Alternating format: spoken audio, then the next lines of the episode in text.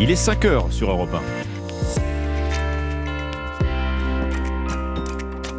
1. Europe 1, bonjour.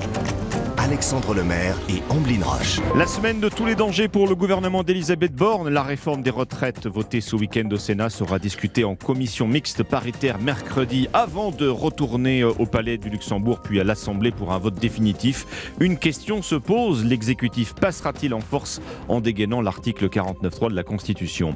Vent debout contre ce projet de loi, les éboueurs, ils sont en grève depuis maintenant une semaine. Les poubelles débordent sur les trottoirs parisiens, ce qui inquiète euh, les riverains une partie euh, des élus.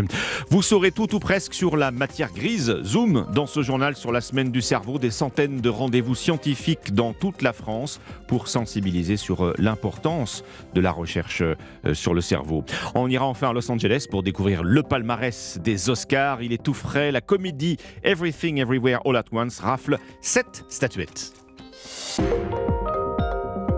Le journal de 5 heures sur Europe 1. Elam Medjahed. Bonjour Elam. Bonjour Alexandre, bonjour à tous. Le porte-parole du gouvernement veut des consensus sur la réforme des retraites. Olivier Véran affirme que l'exécutif ne souhaite pas utiliser le 49.3 pour faire passer le projet de loi arme constitutionnelle qui permet de faire adopter le texte sans vote des députés. Une déclaration lâchée avant une semaine décisive pour le projet de loi.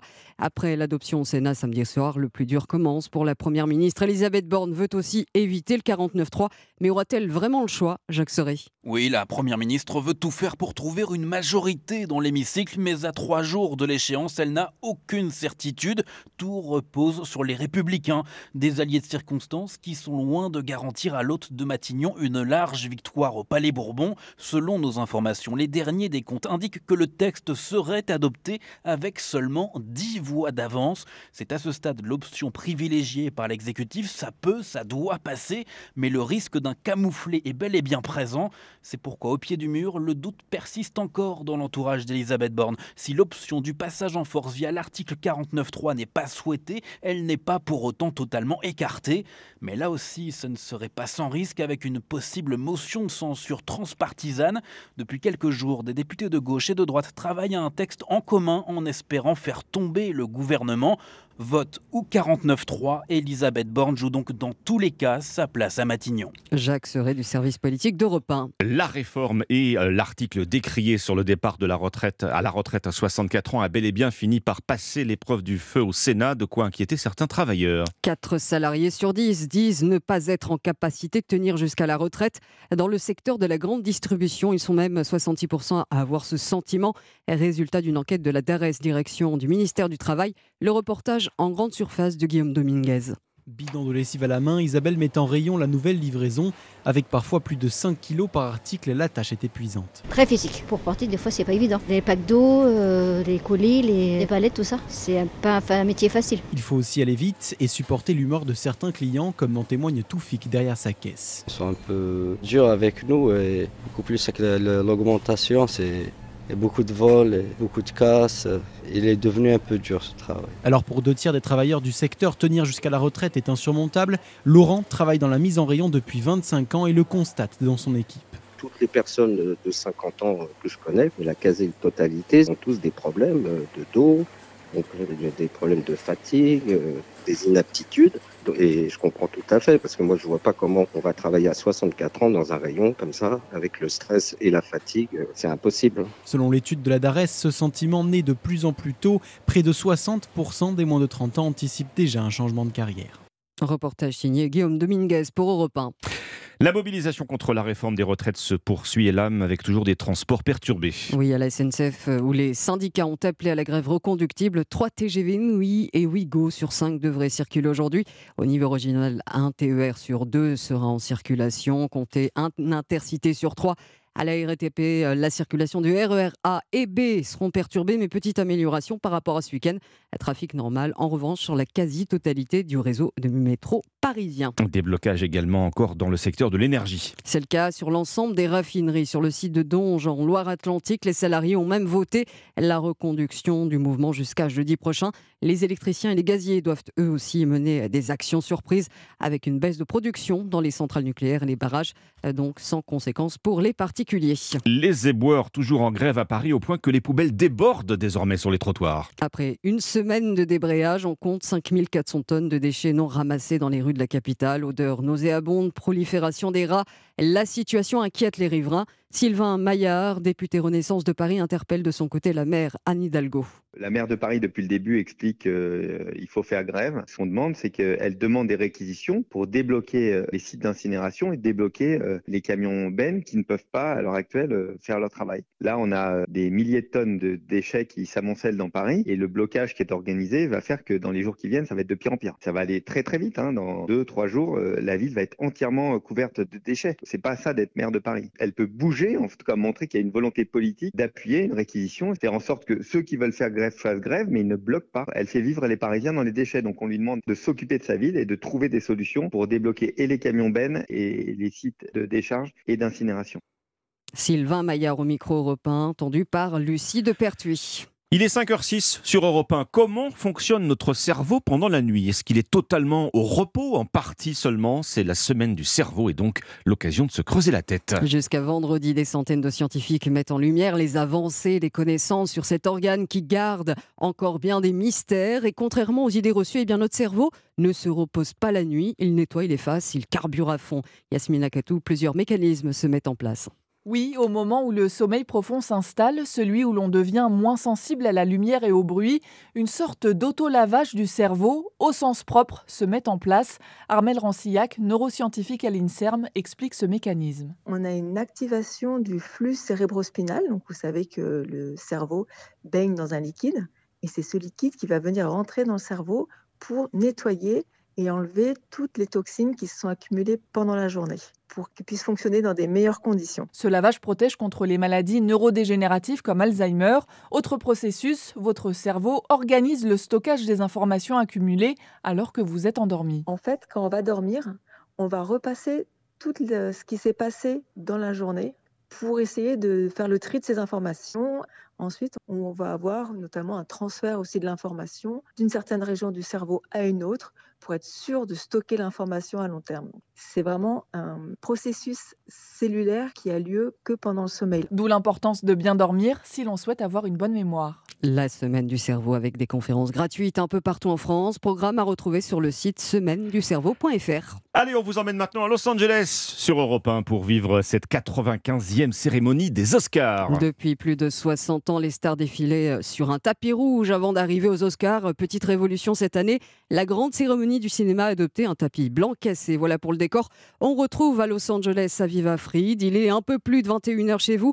Alors la distribution des statuettes est maintenant terminée. Quel est le palmarès? Oui, c'était le grand favori. Hein, et Everything Everywhere All at Once rafle la mise avec 7 Oscars, dont meilleur film, meilleure réalisation et meilleure actrice pour Michelle Yeoh premier asiatique euh, à décrocher cette récompense. Le seul rival à tirer son épingle du jeu, All Quiet on the Western Front, remporte lui quatre statuettes, dont celle du meilleur film étranger. Euh, mais le moment le plus émouvant de la cérémonie, eh bien, c'est lorsque Kewi Kwan a gagné l'Oscar du meilleur second rôle masculin pour Everything Everywhere All at Once. L'acteur, rendu célèbre par son rôle de 2001 dans Indiana Jones et le Temple maudit, a connu une traversée du désert pendant plus de 20 ans et devant une salle debout, c'est en larmes qu'il a reçu son prix. Maman, j'ai gagné un Oscar. Dans l'ensemble, hein, même si elle était longue, 3 heures et demie, cette cérémonie était plutôt réussie avec beaucoup de lauréats nommés pour la première fois et vraiment heureux d'être là. Et surtout, la soirée s'est déroulée sans mauvaise surprise ou sans agression, ce qui était finalement le plus important pour les organisateurs. Merci à Viva Fried, correspondante d'Europe 1 aux États-Unis. On vous retrouvera tout au long de la matinée pour vivre cette cérémonie des Oscars. Merci Elam Medjahed, c'était votre journal de 5 h sur Europe 1. Il est 5h09, l'histoire dingue d'Anissa Haddadi, l'histoire de jumeaux parasites à suivre, les courses avec Thierry Léger et tout de suite sur Europe 1 les sports. 5h, 7h. Europe 1 bonjour. Omblin Roche et Alexandre Lemaire. Bonjour Dimitri Vernet. Bonjour Ombline, bonjour Alexandre. Bonjour Dimitri.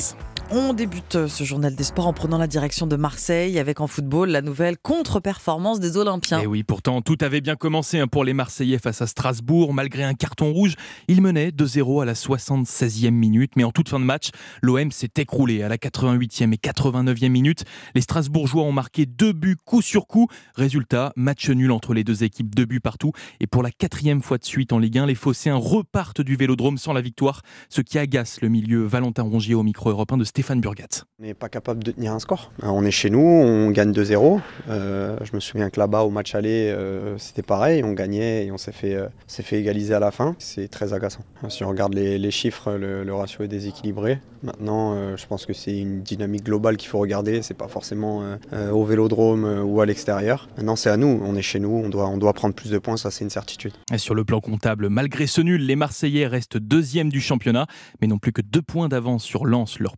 poursuivant. De son côté, Strasbourg décolle. Les Alsaciens passent de la 18e à la 15e place. Dans les autres rencontres, notez la surprise du stade de Reims hier, victorieux 1-0 sur la pelouse monégasque. Cela fait désormais 19 matchs de Ligue 1 que les Rémois n'ont plus connu la défaite. Du cyclisme maintenant avec Tadej Pogacar qui voit déjà la vie en jaune. Et oui, en remportant hier la huitième et dernière étape du Paris-Nice, le Slovène s'est adjugé la victoire finale de la course au soleil, suivi à 53 secondes par notre Français David Godu, qui le reconnaît, Tadej Pogacar était tout simplement imprenable. Qu'est-ce que tu voulais que je vous dise? Il est, plus fort que nous aujourd'hui, il nous sort à la pédale, personne ne peut y aller, donc euh, juste bravo.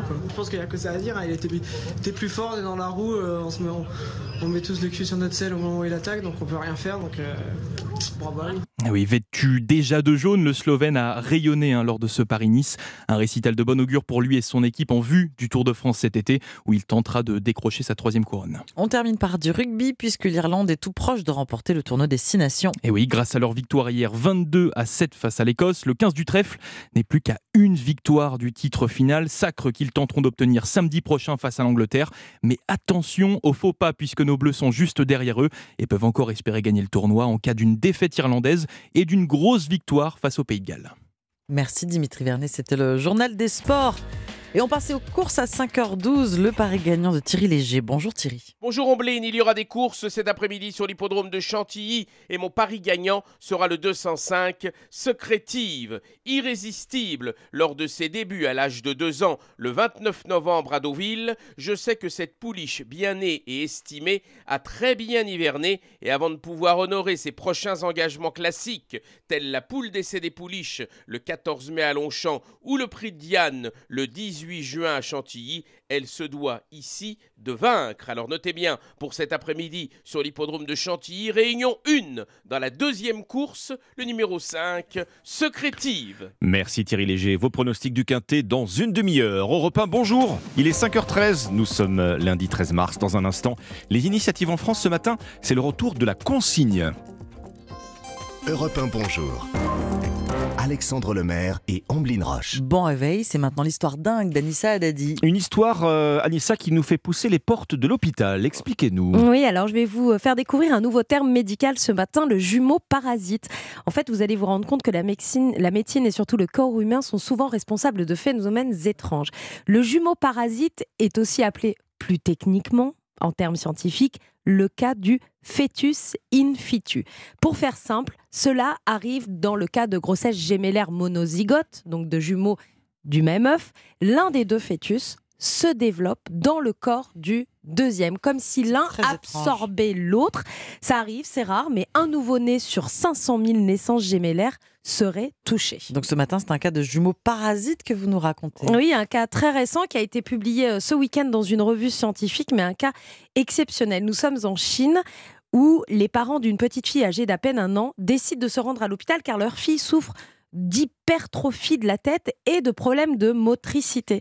C'est au moment où les médecins examinent de plus près le cerveau de la petite fille qu'ils découvrent donc à l'intérieur de sa tête le fœtus de son jumeau. Alors très souvent, les jumeaux parasites sont souvent absorbés par l'abdomen du, deuxième, euh, du deuxième jumeau et sont découverts bien plus tard euh, dans la vie.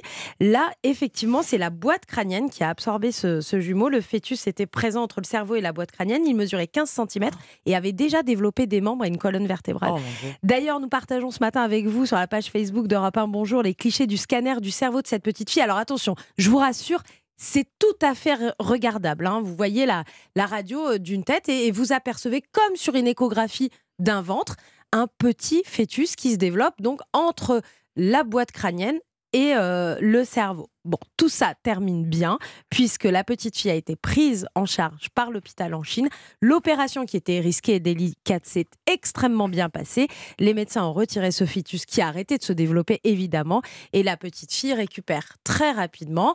Mais euh, c'est sorti dans les revues euh, médicales ce week-end parce que c'était exceptionnel que le jumeau parasite se trouve à cet endroit-là Mmh. du corps, bien différemment que d'autres histoires qui Une peuvent arriver. end, une fin heureuse, c'est quand même perturbant hein, Ah quand bah, on c'est- tombe c'est- sur ce genre de découverte. C'est euh, perturbant et ça arrive, vous vous rendez compte, euh, toutes les 500 000 grossesses gémellaires. c'est- Donc c'est- c'est rare, c'est en vrai, c'est quand même très présent comme Ouais. euh, dans le milieu médical comme histoire.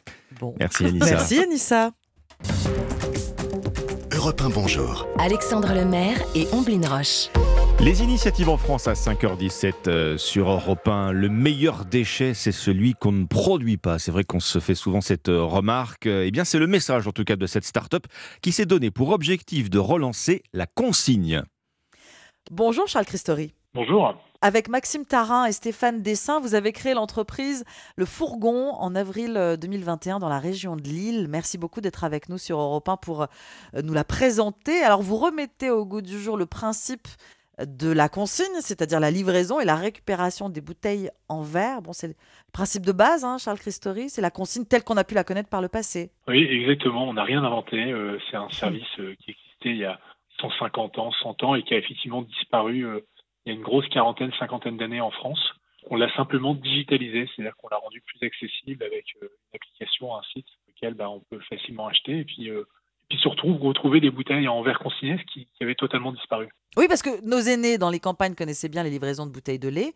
Avec le fourgon, vous livrez tout type de boissons dans des bouteilles en verre. Exactement. Là, on a le lait hein, qui, est- qui fait référence au laitier de l'époque, mais on va retrouver du jus, des bières, des sodas, des vins, des spiritueux, thé, du café. Et on a même rajouté euh, des gammes qui maintenant sortent un peu de la boisson parce qu'on a de la lessive, du liquide vaisselle. Donc ça, Ah c'est oui. sympa. Le- bah, nos clients nous demandent maintenant de nous dire comment vous pouvez aller plus loin. On, nous avez réglé le lait, l'eau, etc. Maintenant, aidez-nous sur d'autres types de produits. Et, et c'est vrai que la lessive, bah, c'est du plastique aussi. hein, donc, Bien sûr. c'est un, c'est un premier élément qui, qui donne beaucoup d'idées pour la suite. Qu'est-ce qui vous a donné envie de vous lancer dans la consigne? Alors, on est euh, avec Maxime et Stéphane, on est tous les trois pères de famille. Et on se rendait bien compte que la direction euh, de, du réchauffement climatique, des problématiques environnementales n'était pas euh, forcément très super. Et donc, euh, Oui. il fallait qu'on se relève les manches. Et on est, moi, je suis entrepreneur depuis une quinzaine d'années. J'ai eu la chance de, de créer une première entreprise, de la, de la CD. Et en tout cas, j'avais une envie avec Stéphane et Maxime, c'était de, de pouvoir agir sur ces problématiques environnementales. Et on avait le constat en étant père de famille, en ayant des enfants, bah, c'est on a ce sentiment de subir un peu les déchets à domicile, hein, cette poubelle qui va se remplir plus vite qu'elle ne se vide. Et le constat que, bah, qu'il y avait beaucoup de boissons dans tout ça. Euh, Mm. Lorsqu'on est des enfants, bah, il y a du lait, il y a, des, il y a de l'eau pour les biberons, etc. Et on trouvait ça dingue que bah, finalement on puisse pas donner une deuxième vie, une troisième vie, euh, jusqu'à jusqu'à 40 euh, pour, pour les bouteilles. D'où ce retour. Oui, Jusqu'à 40 fois. Comment ça fonctionne, euh, Charles Christori? Parce que là, on a, on a exposé effectivement les, les débuts, euh, mais concrètement, on, on- on va sur votre site, lefourgon.com, on commande, expliquez-nous. Alors très simplement, effectivement, on va sur lefourgon.com ou sur les applications mobiles. Vous Oui. allez sélectionner vos produits préférés. Vous allez vous allez retrouver directement de- du jus, des bières. Donc ça, vous les ajoutez à vos caisses virtuelles. On, demande, on demande aux, co- aux consommateurs de remplir des caisses, hein, comme à l'époque les caisses du brasseur. Et là, vous avez la possibilité de vous faire livrer sur des créneaux de deux heures.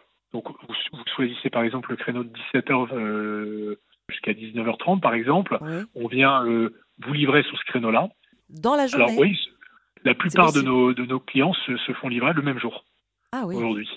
La promesse, c'est que vous pouvez acheter pour le créneau choisi jusqu'à deux heures avant le, le- le créneau. C'est-à-dire que dans mon exemple de 17 heures, vous avez jusqu'à 15 heures pour passer la première commande. Et au passage euh, suivant de la camionnette jaune, puisque votre camionnette, le fourgon est jaune, vous récupérez les bouteilles vides. Exactement. Et donc, euh, on vient faire l'inversion. Et donc, ces caisses sont, ramenées dans nos entrepôts, on récupère du coup ces bouteilles vides. Là, on rend la consigne, parce que, évidemment, la, la petite différence, euh, contrairement au supermarché traditionnel, c'est qu'il faut avancer un peu le prix de la consigne sur les, sur les bouteilles. Donc, il y a Oui. 20 centimes sur les grandes bouteilles, 10 centimes sur les petites. et 3 euros pour les caisses. Et quand vous rendez ces caisses et ces bouteilles vides, on vous rend votre argent sur votre cagnotte, du coup qui va être déduite à la prochaine commande et ainsi de suite. Donc c'est très vertueux. On met de la valeur finalement sur un produit qui va du coup être réutilisé plusieurs fois. Et donc nous, on vient récupérer ces caisses et ces bouteilles et qui reviennent dans nos entrepôts pour qu'elles puissent être ensuite lavées puis re-remplies. Oui, parce que c'est important ce que vous dites. Vous êtes un service de livraison, le fourgon, mais pas que. Les bouteilles sont ensuite lavées par vos soins avant d'être euh, rendues au producteur qui, lui, va les remplir. Exactement, on leur donne euh, une vie euh, supplémentaire et jusqu'à 40, comme on le disait juste avant. Et C'est tout le principe de, de- qui existait avant. Et euh, techniquement, on les lave pas nous-mêmes, parce qu'on, ce qui est génial dans, dans ce principe de la consigne et du réemploi, c'est qu'on a plein de partenaires aujourd'hui qui nous accompagnent euh, sur cette démarche-là. À la fois les producteurs locaux, parce que c'est la majorité des produits qu'on vend, qui euh, aujourd'hui veulent se remettre dans ce principe du réemploi. Et le deuxième point, c'est que bah, il y a plein d'associations au départ qui sont devenues des entreprises qui, qui étaient là vraiment pour dire bah, on va essayer de laver ces produits, ces bouteilles, pour pouvoir euh, évidemment euh, accompagner les producteurs dans, dans le retour de la consigne. Donc c'est collectivement, il y a tout un ensemble. Et c'est vrai que on le permet parce que nous, on fait la livraison et la récupération, ce qui est quelque chose de, de- de facilitant pour nos clients, de pas aller à rendre des bouteilles à tel ou tel endroit. Et on leur simplifie vraiment la vie. On parle de la start-up Le Fourgon qui remet la consigne au goût du jour sur Europe 1 avec vous, Charles Christori. Et là, on évoquait les producteurs locaux, des livraisons locales. C'est important quand même d'insister sur ce point. L'idée, c'est de pas non plus d'accumuler les kilomètres. Non, exactement. Alors, ce qu'il faut juste savoir, c'est que ce qui coûte très cher en CO2, c'est la production de la bouteille. Mais évidemment, si on commence à faire euh, traverser euh, l'Europe entière aux boissons, bah, c'est là où l'impact du transport devient de plus en plus fort. Et donc, euh, le local a vachement de sens pour ça, parce que le fait d'être très local euh, euh, bah, permet d'avoir une circularité de la bouteille, d'avoir en plus des producteurs qui peuvent vivre. Et vous savez bien qu'en ce moment, euh, ils sont très touchés par les, les problématiques d'énergie. Et donc, euh, tout ce soutien au local par la consigne redonne beaucoup de sens. Et donc, euh, bah, qu- quand on vient dans, dans- à Lille, bah, on vous allez retrouver des brasseries locales, des producteurs de jus locaux, vous allez retrouver différentes eaux locales, des soupes qui ne seront pas les mêmes à Nantes ou à Lyon ou à Grenoble. Vous intervenez un petit peu partout en France. Là, vous venez de donner euh, différents lieux, mais vous êtes vraiment étendu. L'entreprise a maintenant quasiment deux ans et euh, en avril, on fêtera notre deuxième année. Et on est présent aujourd'hui dans 15 villes. On vient d'annoncer la dernière qui est Bordeaux et on arrive euh, dans les prochaines semaines au Mans et à Toulouse. Il n'y a pas un jour où il n'y a pas un client qui nous dit mais quand est-ce que vous arrivez dans ma ville quoi? C'est quelque chose qui est assez sympa. Et on peut vous retrouver sur, euh, sur votre site lefourgon.com. Merci beaucoup. Charles Christori, je rappelle que vous êtes le cofondateur du Fourgon, la start-up qui relance la consigne des bouteilles de verre en France. Bonne journée. Merci, bonne journée. Europe 1, bonjour. Alexandre Lemaire et Amblin Roche. À la une, ce matin, la ville lumière transformée en capitale de la saleté. Paris croule sous plus de 5000 tonnes de déchets, conséquence de la grève des éboueurs contre la réforme des retraites. Ce texte, pour lequel il se murmure que l'exécutif pourrait utiliser l'article 49.3 pour éviter un vote risqué à l'Assemblée, branle-bas de combat au sein des oppositions qui se préparent à dégainer une motion de censure. Dans l'actualité également, la France championne d'Europe des startups industrielles, c'est la conclusion d'une étude qu'on va vous présenter dans ce journal. Et puis Jean-Jacques Goldman, toujours dans le cœur des Français, le spectacle qui reprend ses tubes cartonne, il repart sur les routes. Europe Le 1. journal de 5h30 sur Europe 1, Victor Pourchet. Bonjour Victor. Bonjour Alexandre, bonjour à tous. Une semaine euh, de grève plus tard, donc, les Parisiens slaloment désormais entre les déchets, les poubelles et les rats. Et sans compter les odeurs, les éboueurs ne font plus leur tournée pour contester la réforme des retraites. Les incinérateurs sont aussi à l'arrêt. Alors, 5000 tonnes de déchets recouvrent la dizaine d'arrondissements concernés. Pour Europe 1, Lucie de Pertuis est allée à la rencontre des Parisiens partagés entre exaspération et soutien aux grévistes. Honteux que Paris soit dans un tel état. Des amas d'encombrants qui jonchent les rues de la capitale, c'est devenu le décor des Parisiens qui, depuis une semaine maintenant, subissent les effets de la grève des éboueurs. Je viens de croiser des, des rats, Voilà, ils remontent de partout, ils sont pas loin, donc euh, ça peut être très envahissant. C'est toujours euh, ce spectacle désolant. Certains riverains, malgré les désagréments, soutiennent les grévistes dans leur mobilisation. Je comprends euh, qu'il y ait grève, après bah, forcément ça devient insalubre, mais euh, c'est leur droit, alors j'avoue que je comprends quoi. Moi je comprends parfaitement. Je je les soutiens vraiment, mais bon, après, derrière, euh, on le subit. Le mouvement impacte aussi les restaurateurs qui voient les déchets s'accumuler devant leur terrasse. On fait comme tout le monde, hein, on essaye de tenir le cap, mais on verra bien, faut pas que ça dure quoi. On n'oublie pas non plus que c'est les touristes qui arrivent là. Il y a des poubelles partout devant l'établissement et tout. Ils sont pas du tout enlevés, ils sont là depuis une semaine. hein. À droite, oui. Ça fait moche, bien sûr que ça fait moche. Une situation qui ne devrait pas s'améliorer dans les prochains jours puisque le mouvement doit se poursuivre au moins jusqu'à mercredi. Lucie de Pertuis pour Europe 1. Et puis côté grève des transports, ça ira mieux aujourd'hui. Seule la ligne 3 du métro parisien sera affectée. Les RER sont eux encore perturbés. À la SNCF, 3 TGV sur 5 circuleront en moyenne. Sur le volet politique du dossier des retraites, c'est une semaine décisive hein, pour le texte lui-même de, de la réforme, avec toujours l'ombre du 49.3. Que le gouvernement pourrait utiliser s'il craint de ne pas remporter le vote final au Sénat puis à l'Assemblée nationale jeudi. Pour l'instant, ce n'est pas son idée, assure son porte-parole Olivier Véran, mais les oppositions se préparent à l'éventualité d'un passage en force. Le projet d'une motion de censure traîne en coulisses et cette fois, elle pourrait bien venir de la droite, Alexis de la Fontaine. Oui, pour la première fois, un petit groupe de députés, les Républicains, réfléchit à déposer une motion de censure contre le gouvernement. Une initiative non soutenue par Éric Ciotti. La volonté des trublions de droite est simple, rallier un maximum de députés d'autres groupes politiques derrière une motion de censure avec un objectif, renverser le gouvernement. Une idée qui séduit le député Rassemblement national Sébastien Chenu. Nous, on votera toutes les motions de censure, euh, s'il y a de l'utilisation du 49.3, qui seront présentées, euh, quels que soient les groupes. On ne s'occupera que de l'intérêt euh, général. L'intérêt général, c'est que cette réforme ne passe pas.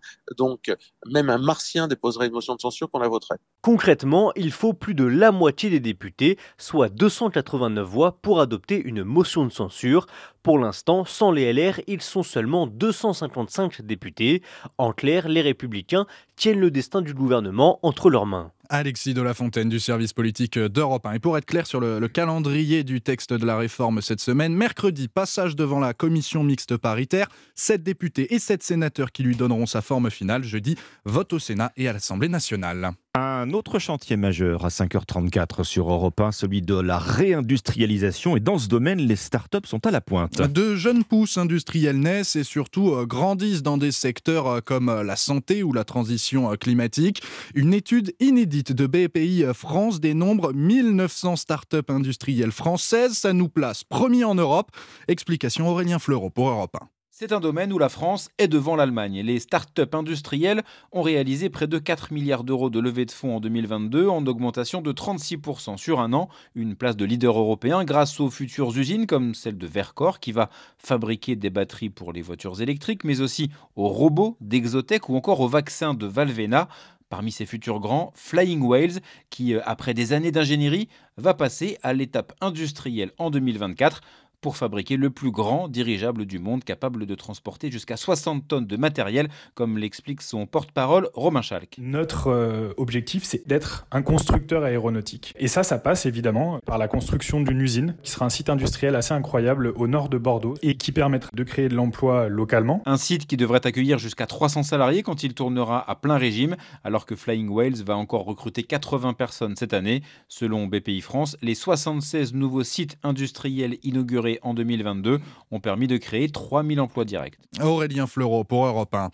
L'incendie du Briançonnet, euh, le dernier qui était encore en cours dans la région de Grasse, a été fixé hier soir. Quelques 80 pompiers en surveillance cette nuit, 30 hectares partis en fumée. Le feu attisé par les vents violents du week-end couplés à des sols secs. La sécheresse déjà source d'inquiétude puisque les fleuves et les rivières sont aussi menacés. Les voies navigables de France ont constaté ce mois-ci que le niveau de leurs réserves d'eau se situe 10% en dessous des volumes habituels. Une situation pas encore critique, mais que les agents surveillent de très Et Louis Salé, euh, il se prépare à gérer très finement les stocks cet été.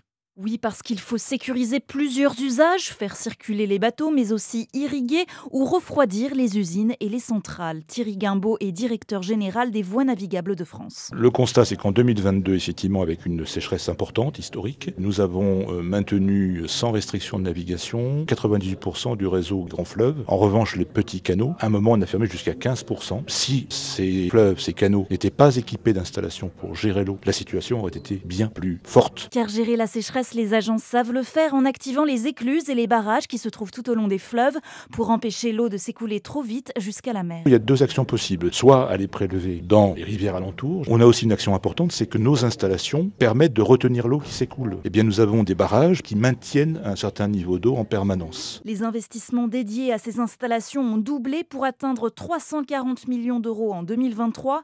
Leur rôle est devenu indispensable face au changement climatique. Les explications de Louis Pour Europe 1. Deux grandes banques en faillite en deux jours. Panique sur le système bancaire américain. En réponse, les autorités américaines ont annoncé une série de mesures pour garantir l'accès aux dépôts. De son côté, Joe Biden a déclaré que les responsables de ces faillites devront rendre des comptes. Le président qui doit s'exprimer à ce sujet dans la journée. Le palmarès des Oscars 2023 avec un grand gagnant cette nuit. Everything, Everywhere, All at Once. La fantasque comédie de science-fiction rafle 7 prix. Meilleur film, meilleure réalisation, mais aussi meilleure actrice, par exemple pour Michelle Yeoh. Brendan Fraser remporte lui l'Oscar du meilleur acteur pour son rôle d'homme obèse morbide dans The Whale. Il reste l'une des personnalités préférées des Français, Victor. Et même s'il n'est plus sur scène, eh bien Jean-Jacques Goldman continue de déplacer les foules. Oui, son ami le guitariste Michael Jones dirige la tournée L'Héritage Goldman. Elle repart sur les routes de France jusqu'à 2024. Toute une troupe de jeunes chanteurs qui fait vivre l'œuvre de l'artiste, plongée dans les coulisses avec Marie Jiquel pour Europe 1. Pour célébrer son ami Jean-Jacques Goldman et son mythique répertoire, il faut que ça pulse. On amène des guitares Un son très rock, voilà ce que souhaite Michael Jones. Les chansons de Jean-Jacques, c'est pour ça qu'on on appelle ça héritage, sont devenues des standards. Ça nous permet de les faire autrement tout en respectant euh, l'esprit d'origine. Des tubes entonnés depuis la scène par les jeunes pousses de la chanson française comme le chanteur Céphase. C'est un vrai, un vrai poète. C'est le pilier de la chanson française. quoi. C'est une fierté pour moi de pouvoir monter sur scène et chanter avec euh, Michael Jones. Mais ses succès sont aussi repris par l'équipe de la salle de spectacle comme Walter, qui fredonne depuis son stand de confiserie. Plaisir, belle musique et surtout indémodable. Alors, Jean-Jacques Goldman assistera-t-il à ce spectacle très dynamique? Jean-Jacques, s'il vient un jour, il va venir, il va rien dire à personne, il va acheter sa place et il va venir. Pas même Michael Jones ne le sait. Marie Jiquel pour Europe 1. Et puis en football, l'Olympique de Marseille accroché euh, deux buts partout par Strasbourg. Hier, l'OM toujours deuxième, mais les Olympiens voient Lens revenir à deux points au classement de Ligue 1. Merci Victor Pourchet, 5h39. Bienvenue si vous nous rejoignez sur Europe 1. Dans un instant, le jour où, avec euh, les archives européens, euh, Lord d'Autriche reviendra sur l'élection du pape François. C'était il y a 10 ans, jour pour jour. Lundi 13 mars.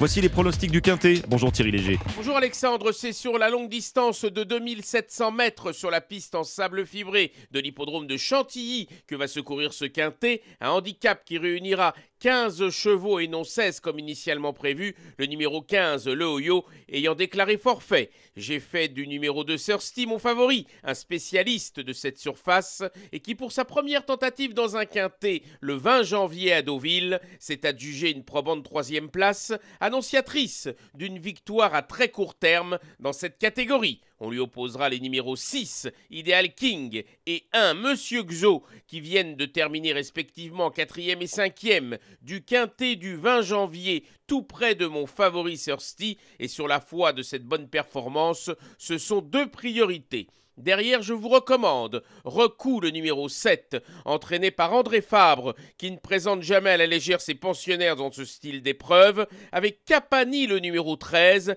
un vrai spécialiste de cette surface et qui n'a jamais été aussi bien qu'en ce moment. Enfin, les numéros 11, lequel whisky 12 Namaste et 5 Fresh Kiss compléteront ma sélection. Mon pronostic 2, 6, As, 7, 13, 11, 12 et 5. Merci beaucoup Thierry Léger et on retrouve vos pronostics sur europe1.fr.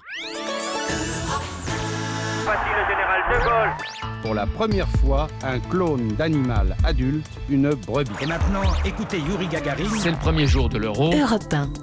L'élection du pape François dans le jour où sur Europe 1. Bonjour Lord d'Autriche. Bonjour Ombline, bonjour Alexandre. Il y a dix ans exactement, François était élu pape au Vatican, 13 mars 2013. Il succède ce jour-là à Benoît XVI, qui a fait le choix quant à lui de renoncer à sa charge. Le jour de l'élection, c'est la surprise pour beaucoup de voir pour la première fois un pape venu du continent sud-américain. Oui, au deuxième jour du conclave, une fumée blanche sort de la cheminée de la chapelle Sixtine à Rome.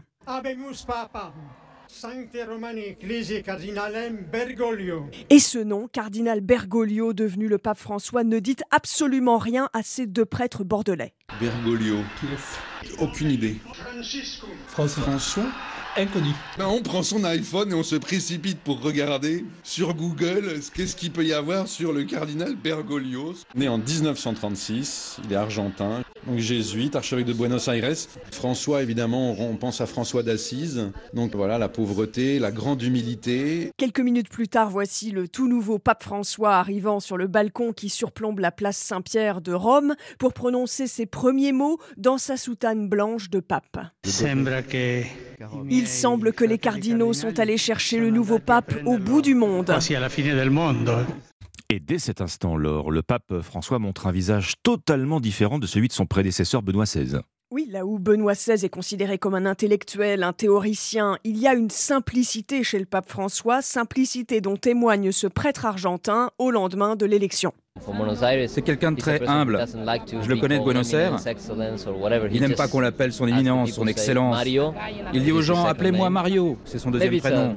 Et puis c'est peut-être un détail stupide, mais il n'utilise pas la voiture, il prend toujours le métro. Le premier déplacement du pape François en dehors de Rome a lieu quatre mois plus tard, le 8 juillet 2013, sur la petite île italienne de Lampedusa, où arrivent chaque jour des dizaines de migrants. Seigneur, nous te demandons pardon.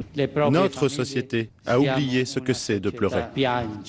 Il a touché le cœur de, de, Lampedusa. On espère maintenant que ce message il va changer quelque chose. Et voilà dix ans que le pape François est à la tête d'une communauté d'un milliard trois cents millions de catholiques dans le monde. Merci beaucoup, Lord d'Autriche. Le jour où revient demain sur Europe 1 la prescription culture à suivre avec Héloïse Goua et la série Le Consultant sur Prime Video. Nicolas Caro, lui, nous présentera une histoire illustrée des ovnis. Europe 1, bonjour. Alexandre Lemaire et Omblin Roche. Il est 5h43, bon début de matinée ce lundi sur Europe 1. Voilà un bon moyen de patienter avant la réouverture attendue de Notre-Dame de Paris, si tout va bien, fin 2024. On vous en parlait euh, dès la semaine dernière sur Europe 1. Une exposition gratuite vient d'ouvrir ses portes au public à deux pas du site du chantier de restauration et vous pouvez y découvrir l'histoire de la cathédrale et toutes les étapes de la reconstruction. Visite guidée avec votre invité Alexandre Lisa Bergugna, responsable de la programmation et de la médiation culturelle de l'établissement public Rebâtir Notre-Dame, commissaire de la Maison du Chantier et des métiers. Bonjour Lisa Bergugna. Bonjour. La crise du Covid est derrière nous. Ça veut dire que les touristes sont de retour à Paris, on le voit. Et on a beau savoir que Notre-Dame est en chantier, bah, c'est toujours la même frustration, forcément, euh, de ne pas pouvoir la visiter, de même pas pouvoir l'approcher. Hein. Tout, c'est vrai que tout est caché derrière euh, ces palissades, ces échafaudages. L'expo qui vient d'ouvrir euh, à l'ombre de ces tours de Notre-Dame, bah, c'est justement un joli lot de consolation, en fait. Oui, exactement. Cette exposition, elle elle permet vraiment au public qui est un peu frustré de ne plus pouvoir entrer dans la cathédrale. C'était le monument quand même le, plus visité d'Europe. Il y avait 12 millions de visiteurs avant l'incendie. De renouer un peu ce lien avec la cathédrale et puis de découvrir ce qui se passe au-delà des palissades de, chantier. Alors si on se laisse guider, racontez-nous, qu'est-ce qu'on peut voir à travers cette exposition quand on arrive déjà? Alors, euh, l'exposition, elle est divisée en trois parties. Une partie introductive avec un film de 17 minutes qui permet de présenter euh, l'ensemble des travaux qui ont été menés depuis le 15 avril 2019 jusqu'à aujourd'hui. Toujours dans cette partie euh, d'introduction, il y a également une grande maquette euh, pédagogique de la cathédrale qui permet de reprendre en fait les principales composantes architecturales de la cathédrale par exemple euh, La Charpente de la Flèche, qui est un ouvrage euh, qui est d'une grande complexité et qui est assez euh, assez impressionnant. Les beffrois aussi qui soutiennent les cloches, et puis elle permet aussi de comprendre les opérations complexes qui se déroulent sur le chantier d'aujourd'hui, par exemple comme la, la, reconstruction de la croisée du transept, qui est en fait l'endroit où la où la flèche s'est effondrée. C'est une maquette assez massive, hein oui, c'est une, une, maquette qui est assez massive. Elle est à l'échelle 1,55e, alors comme ça, euh, ça, ne dit pas grand-chose, mais euh, elle fait euh, plus d'un mètre, un mètre de long. Bon, pendant que la cathédrale se répare, vous essayez, vous, de réparer notre frustration justement de ne pas pouvoir la visiter. Alors c'est une expo qui a ouvert ses portes la semaine dernière. C'est bâti comme un hommage en fait à tous les métiers qui sont mobilisés pour euh, redonner à Notre-Dame son plus beau visage, sont parfois d'ailleurs des métiers rares hein, et des savoir-faire euh, très recherchés, Lisa Bergugna. Oui, exactement. Le, les travaux de restauration ne pourraient pas se mener euh, sans les hommes et les femmes euh, qui travaillent euh, tous les jours. Et le but de cette exposition, c'était à la fois de parler des travaux de restauration, mais aussi de mettre en lumière les savoir-faire et, et, de personnifier ces, ces savoir-faire, puisque dans l'exposition, il y a également des, des, interviews filmées des artisans qui travaillent au quotidien sur le, sur le chantier. Et c'était aussi une façon de, de leur rendre hommage pour le travail qu'ils mènent au quotidien. Donc les travailleurs de Notre-Dame hein, sont vraiment les, héros de cette expo. C'est très vaste, hein. en fait. Euh, ça va des architectes, euh, des ingénieurs, jusqu'aux tailleurs de pierre, aux facteurs d'orgue. Exactement, c'est un panel qui est assez large, mais c'est aussi représentatif de la, de la, diversité des métiers qui travaillent euh, au quotidien à Notre-Dame de Paris. Vous avez des métiers de la recherche, euh, des métiers euh, du gros œuvre, comme les métiers de charpentier, de cordiste, d'échafaudeur, et puis il y a forcément aussi les métiers d'art, restaurateurs de peinture, de sculpture, les maîtres verriers qui sont les personnes qui restaurent les vitraux. Donc c'est un panel assez large, mais qui est en fait assez représentatif de, de l'ensemble de ces métiers qui travaillent au quotidien à Notre-Dame. Ce qui est unique en fait avec ce chantier, c'est qu'on fait à la fois appel euh, à des techniques de pointe. Il suffit de voir euh, la taille des grues euh, qui sont montées autour de Notre-Dame, et puis à des techniques ancestrales, hein, au plus près en fait des, premières mains qui ont façonné Notre-Dame il y a près de 1000 ans. Oui, oui. sur le chantier de Notre-Dame, il y a à la fois des, des techniques traditionnelles qui sont les mêmes qui étaient utilisées pour la construction de, de l'édifice au début, et puis il y a des technologies de, de pointe. Les techniques traditionnelles, par exemple, pour le, les charpentes de la nef et du. Euh, elles seront taillées euh, à la hache, donc selon la méthode médiévale, mais il y a aussi d'autres techniques euh, vraiment de pointe avec des nuages de points, etc., qui permettent, avec la numérisation, de reconstruire des éléments disparus de la cathédrale. Donc c'est vraiment au croisement, le chantier d'aujourd'hui, est vraiment au croisement de l'ancien et du moderne. Avec cette belle mise en lumière de ces métiers, de ces savoir-faire, c'est une expo qui est particulièrement tournée vers les jeunes, hein, vers le public scolaire, à l'heure où on fait ses choix d'orientation. Vous espérez faire naître des vocations, Lisa Bergugna? Oui, c'est l'un des objectifs principaux de, de l'exposition. Euh, L'établissement public euh, qui est en charge de la restauration de Notre-Dame a la maîtrise d'ouvrage du chantier, c'est-à-dire que c'est lui qui pilote les travaux, mais euh, sa seconde mission, c'est de susciter des vocations auprès des plus jeunes, et c'est pour ça qu'on porte des, des, projets comme celui-ci. Et cette exposition, vraiment, on l'a voulu euh, didactique, pédagogique, très grand public, et la, une des cibles principales, c'est vraiment les collégiens et les lycéens qui se questionnent euh, sur leur orientation et qui par le biais de cette exposition, découvrir des métiers euh, qu'ils ne connaissaient pas jusqu'alors. Outre cette maison du chantier des métiers de Notre-Dame, on profite aussi, je crois, d'une visite virtuelle hein, de la cathédrale. Il s'agit de quoi? C'est un film euh, en immersion, en fait? Alors, plus qu'un film en, en immersion, c'est exploité par une société qui s'appelle euh, Amaclio, puisqu'en fait, euh, l'exposition euh, au cœur du chantier, euh, autour du chantier actuel de restauration, se situe dans un espace plus vaste qui s'appelle l'espace Notre-Dame et qui présente un certain nombre d'expériences autour de, de, la cathédrale, dont cette, cette expérience en réalité virtuelle qui permet de plonger avec un casque de, de réalité virtuelle au cœur de l'histoire de la cathédrale. C'est une expérience qui dure environ 40 45 minutes et qui permet euh, vraiment de revivre les grandes heures de Notre-Dame. Alors, il paraît qu'il ne faut pas avoir le vertige quand on met le casque virtuel. C'est si impressionnant que ça?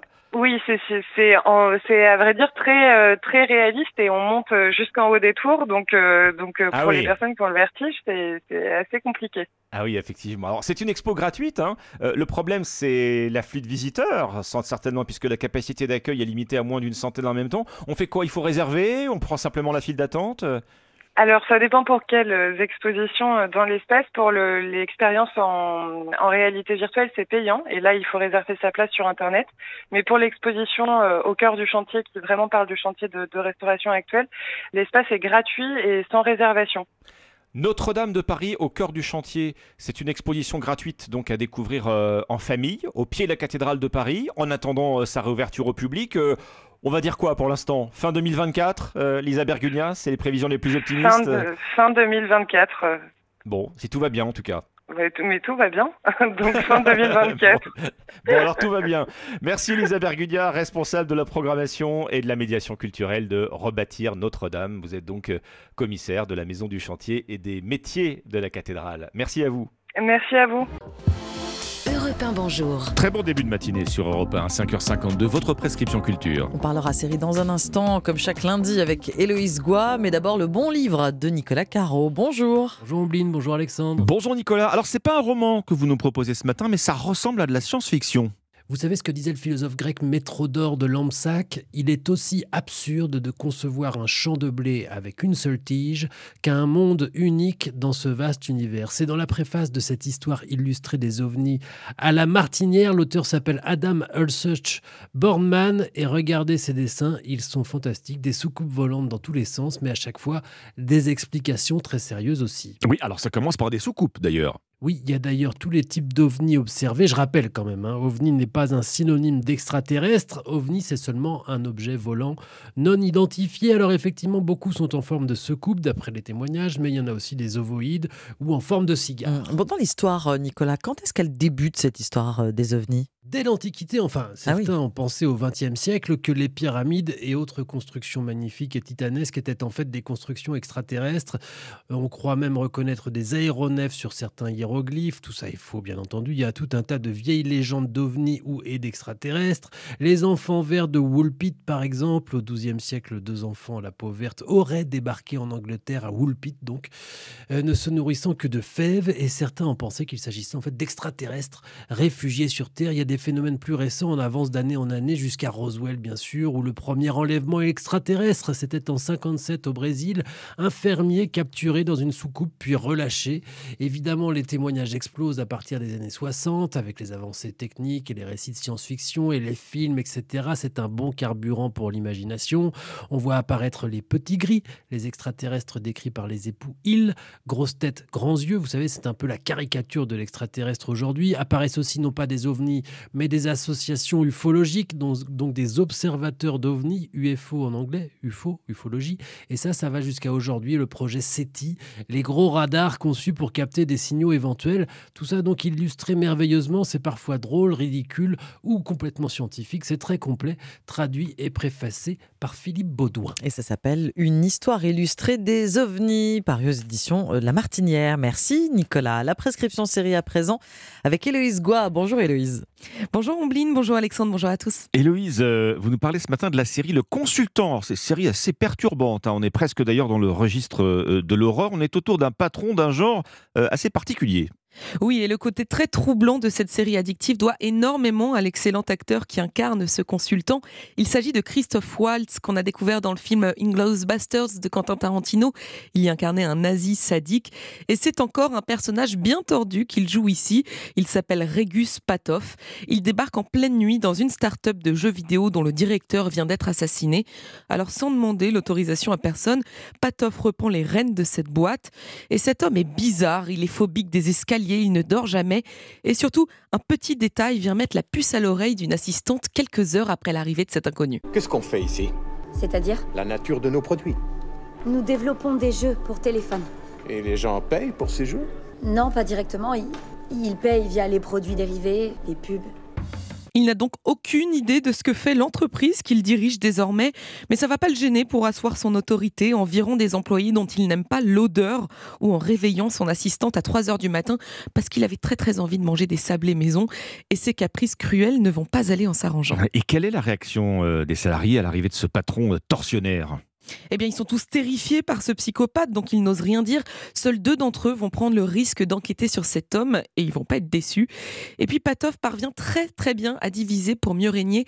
Écoutez l'ambiance quand il propose aux salariés de choisir qui s'installera dans un nouveau joli bureau. Non Lâchez-moi Lâchez-moi là Ce sont des sauvages. Je suis le prochain sur la liste. Je sais pas gérer les conflits. Moi, et puis j'ai jamais voulu ce fichier bureau. Je peux travailler dans l'escalier, ça m'irait très bien. Hmm. Bon alors, qui est à l'origine de ce pitch assez dingue, hein, Héloïse? Eh bien, ce personnage de patron terrifiant sort du cerveau d'un écrivain américain, Bentley Little, parce que le consultant, c'est d'abord un roman horrifique. L'adaptation en série est très réussie. Hein. On nous invite à réfléchir au management parfois violent des grandes entreprises branchées et a priori cool. C'est une fiction intelligente qui fait frissonner. Ça m'a fait penser à la série Black Mirror. Attention, les épisodes risquent de vous hanter longtemps. Le consultant, donc la série euh, à voir sur Prime Video, la plateforme d'Amazon. 8 épisodes de 30 minutes. Merci Héloïse. Europe 1, bonjour, bon réveil. Merci de nous rejoindre. Nous sommes le lundi 13 mars. La météo à suivre, le journal et votre interview éco Alexandre à 6h40. C'est l'appel des associations de consommateurs à Elisabeth Borne. Appel pour contenir les prix de l'alimentation. Une inflation à deux chiffres, une nouvelle flambée annoncée en plus dans les mois qui viennent. Il faut revoir le seuil de revente à perte. Voilà ce que demande Famille Rurale.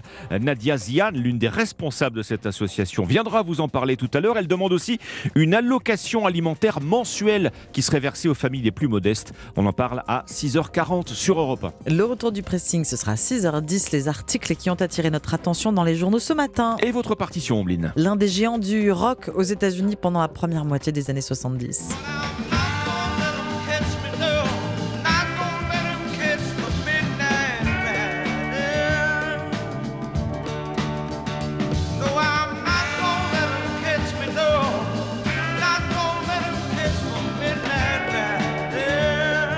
Allman Brothers Band, une musique blues rock, matinée de jazz et de rhythm and blues qui influencera des années et des générations suivantes. Rendez-vous dans 20 minutes. Il est 6h sur Europe 1.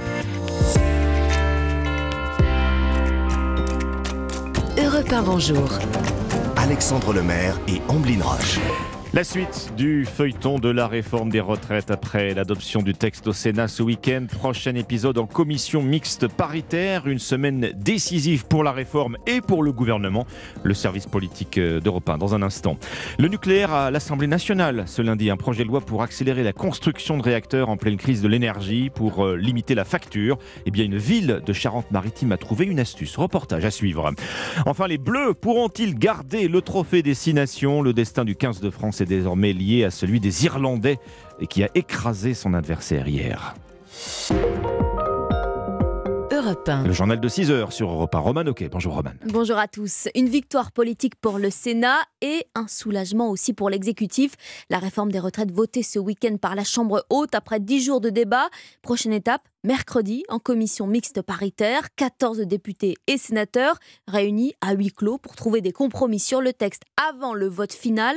Une réunion décisive pour le gouvernement et aussi pour l'avenir de la réforme, Alexis de la Fontaine. Oui, le vote final se jouera dès la commission mixte paritaire, affirme un proche d'Elisabeth Borne. Si la majorité obtient un accord avec la droite, il sera très compliqué pour les députés encore hésitants de ne pas suivre la ligne de leur parti.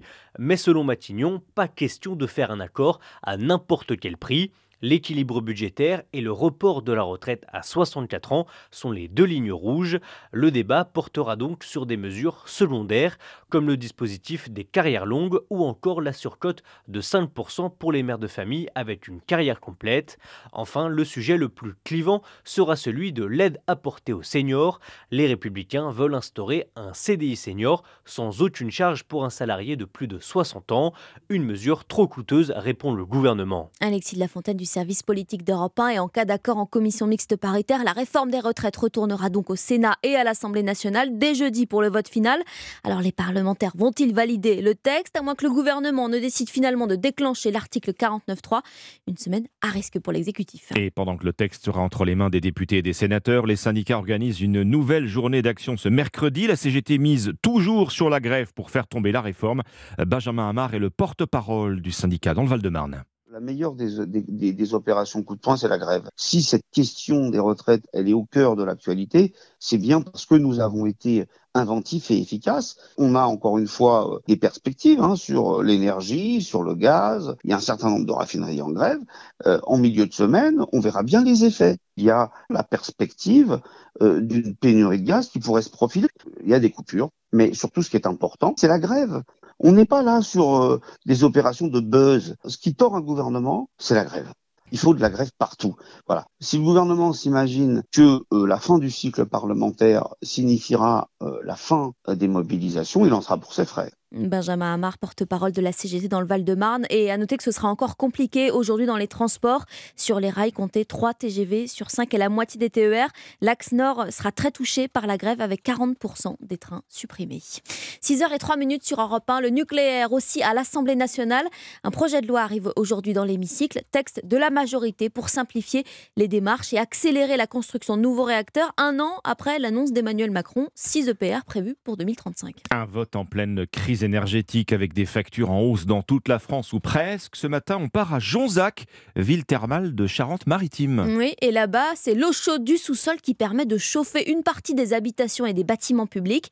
Le reportage du correspondant d'Europe 1, Stéphane Place. Aucune inquiétude pour ces habitants de ce joli lotissement de Jonzac. Grâce à la géothermie et au réseau de chaleur urbain, Sébastien, comme Joël, échappe à la flambée des prix de l'énergie. Il puise l'eau à 1800 mètres de profondeur. Et donc oui, on a des factures euh, d'énergie qui euh, avoisinent pour une maison comme ici qui fait 148 mètres carrés 800 euros à l'année. Dans les 60 euros par mois, chauffage et l'eau chaude, voilà. À la fin des années 70, c'est Claude Belot, alors maire de Jonzac, aujourd'hui président de la communauté de communes, qui a eu l'idée du puits géothermique. Il y avait eu des forages pétroliers dans secteur qui avait été improductif. Je suis allé voir le compte-rendu de ces forages qui ont montré qu'il y avait de l'eau dans le Trias, c'est-à-dire un étage profond. Et la règle du jeu, c'était on va relier tous les gros bâtiments publics de style hôpitaux, lycées, et puis tous ceux qui étaient sur le trajet du réseau étaient invités à se raccorder s'ils le voulaient. Ici, on a le culte des énergies renouvelables et locales. La moins chère, c'est la géothermie profonde, à peu près 30 euros le mégawatt. Des puits d'eau chaude qui ont aussi permis la création des thermes de Jonzac, près de 20 000 curistes par an. Le reportage du correspondant d'Europe 1, Stéphane Place. Il est 6h04 sur Europe 1, lundi 13 mars. C'est le début de la semaine du cerveau, un événement organisé par la Société des neurosciences avec euh, des conférences gratuites partout en France. Et oui, l'occasion d'en apprendre plus sur notre cerveau, cet organe mystérieux qui a besoin d'un ingrédient, le sommeil. Mais attention, ne vous trompez pas, pendant que vous dormez, eh bien, vos neurones, eux, s'activent, n'est-ce pas, Yasmina Katou? Oui, au moment où le sommeil profond s'installe, celui où l'on devient moins sensible à la lumière et au bruit, une sorte d'auto-lavage du cerveau, au sens propre, se met en place. Armel Rancillac, neuroscientifique à l'INSERM, explique ce mécanisme. On a une activation du flux cérébrospinal. Donc, vous savez que le cerveau baigne dans un liquide, et c'est ce liquide qui va venir rentrer dans le cerveau pour nettoyer et enlever toutes les toxines qui se sont accumulées pendant la journée pour qu'il puisse fonctionner dans des meilleures conditions. Ce lavage protège contre les maladies neurodégénératives comme Alzheimer. Autre processus, votre cerveau organise le stockage des informations accumulées alors que vous êtes endormi. En fait, quand on va dormir, on va repasser tout ce qui s'est passé dans la journée pour essayer de faire le tri de ces informations. Ensuite, on va avoir notamment un transfert aussi de l'information d'une certaine région du cerveau à une autre pour être sûr de stocker l'information à long terme. C'est vraiment un processus cellulaire qui a lieu que pendant le sommeil. D'où l'importance de bien dormir si l'on souhaite avoir une bonne mémoire. Yasmina Katou, spécialiste santé d'Europe 1. Un adulte, pour rappel, c'est entre 7 et 9 heures de sommeil par nuit. Alexandre, je vous demande même pas si c'est votre cas. 7 à 9 heures, facile. J'ai le droit de rire ou pas? Chaque nuit. Non mais allez, on se lève tôt, mais c'est pour la bonne cause. Il est 6h06 sur Europe 1. Les sports avec l'Écosse qui a craqué hier face à la machine irlandaise. 7 à 22. On parle de rugby, bien sûr, et du tournoi Et l'Irlande lancée donc vers le Grand Chelem les tenants du titre, ce sont les Français, euh, pas sûrs de garder le trophée d'ailleurs. Oui, ce lundi, c'est journée de repos bien méritée pour le 15 de France après leur victoire historique samedi face aux Anglais.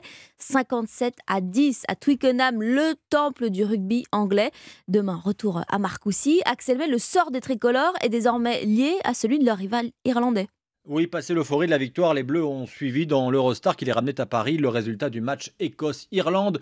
Match qui s'est soldé par une victoire irlandaise, ce qui ne fait pas les affaires des hommes de Fabien Galtier, car depuis leur défaite à Dublin le mois dernier, ils ne sont plus maîtres de leur destin et dépendent d'une contre-performance irlandaise qui ne vient pas. Mais le sélectionneur Fabien Galtier veut y croire et tape au sens propre du point sur la table. On est en position toujours de garder le trophée, donc euh, on fera le compte, les comptes à la dernière journée et ça c'était important, c'était très important de jouer le dernier match pour le gagner, de rentrer au Stade de France, au milieu de notre public, en se disant qu'on peut gagner le tournoi encore. Le dernier match du tournoi, ce sera samedi au Stade de France face aux Gallois. En cas de victoire, les Bleus, pour conserver le trophée, devront ensuite espérer que les Irlandais chutent à domicile contre les Anglais.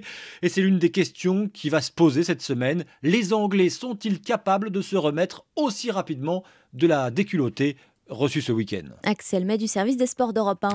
Du football, euh, enfin, et la Ligue 1 avec une vedette, Lance, troisième du podium après son succès hier à Clermont-Ferrand. Oui, les 100 heures qui ne sont plus qu'à deux points de Marseille. L'OM, en revanche, incapable de battre Strasbourg hier. Pas brillant non plus hein, pour Monaco, tombé face à Reims. 19 matchs sans défaite quand même pour les champenois. C'était le journal des sports avec Winamax. Les jeux d'argent et de hasard peuvent être dangereux. Perte d'argent, conflits familiaux, addiction. Retrouvez nos conseils sur joueurs-info-service.fr et au 09 74 75 13 13. Appel non surtaxé. Tiens, et puisqu'on parle de champagne, il y en avait cette nuit sur euh, la table de la 95e cérémonie des Oscars. Ça se passait à Los Angeles, LA, comme on dit dans le métier, n'est-ce pas, Alexandre? Côté palmarès, bien sûr, Everything Everywhere All at Once, comédie déjantée qui a raflé près de 7 statuettes, dont celle du meilleur film, meilleure actrice aussi pour Michelle Yeoh, qui joue dans le film une première pour une femme asiatique. Et à noter aussi, la récompense du meilleur acteur va à Brendan Fraser dans le film The Whale. Merci Roman Oquet, c'était votre journal de 6h sur Europe 1. Les premières informations de la journée avec Alexandre Lemaire et Omblin Roche sur Europe 1. Bon réveil sur Europe 1, il est 6h11. Vous ouvrez peut-être euh, en ce moment la porte de votre frigo. On vous ouvre la porte du pressing. Oui, pour euh, lire les journaux avec le café que vous allez vous servir ensuite. Mais oui. les articles qui ont retenu notre attention, nous sommes rejoints par Dimitri Vernet. Qu'avez-vous lu, Dimitri? Bon, Ombline Alexandre, nous sommes en mars. C'est bon, on peut reparler de la Coupe du Monde? Vous avez euh, digéré la finale perdue face à l'Argentine? Non. toujours pas Bon, malgré tout, je vous propose de plonger dans le Huffington Post ce matin qui nous relate la nouvelle brouille entre Karim Benzema et Didier Deschamps, oui, encore. Pour comprendre, petit retour en arrière, vous vous en souvenez, juste avant la Coupe du Monde, Benzema s'est blessé et a dû renoncer à la compétition. L'attaquant des Bleus était même reparti de Doha, illico presto, direction Madrid. Et on s'en était arrêté là. On n'a pas eu bien plus d'explications, puis l'épopée des Bleus a clairement effacé de nos mémoires ce non-événement. Mais ce week-end, Didier Deschamps a remis une pièce dans la machine, hein, puisque dans une interview, il est revenu sur ce départ précipité de Karim Benzema en déclarant que c'est le joueur lui-même qui a euh, annoncé son départ après des tests médicaux non concluants.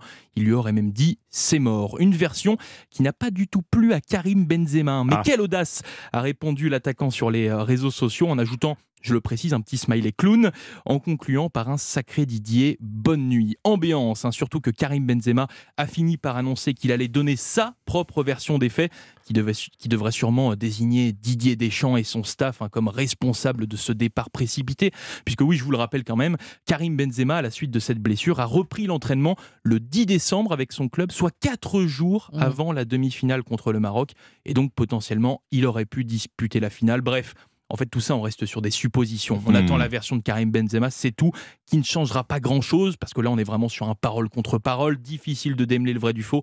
Et puis, sincèrement, on s'en passerait bien. Benzema a annoncé sa retraite internationale. Passons à autre chose. Karim Benzema réagit aux propos de Didier Deschamps et promet de s'expliquer sur son départ des Bleus. C'est un article à retrouver dans le Huffington Post ce matin. Bon, prochain épisode à suivre. À suivre cette semaine. Ou dans Ce qui est amusant, c'est qu'il annonce, c'est le teasing, c'est je vais vous dire, je vais m'expliquer, attendez. Il y, a quand même un problème de communication entre les deux, euh, c'est très limite, je trouve. Interview sur réponse sur les réseaux sociaux, bon bref, hmm. pas très professionnel. Qu'est-ce que vous avez repéré dans la presse de ce matin, Ombline Comment vous appréhendiez les cours de sport? Vous savez, les cours de PS quand vous étiez euh, Oh, ça, dépendait de l'humeur. Ça dépendait, ça dépendait du, de la vous discipline. Étiez, vous étiez du genre à être le premier en survette ou euh, celui qui tente d'imiter la signature des parents pour être ah dispensé? ah, oui, oui, oui, ah, les deux. Peut-être au milieu. Pas jusque là quand même. Bon, peut-être que si vous aviez eu Silou euh, dans votre classe, euh, on vous aurait trouvé dès la sonnerie à Califourchon sur le cheval d'Arson.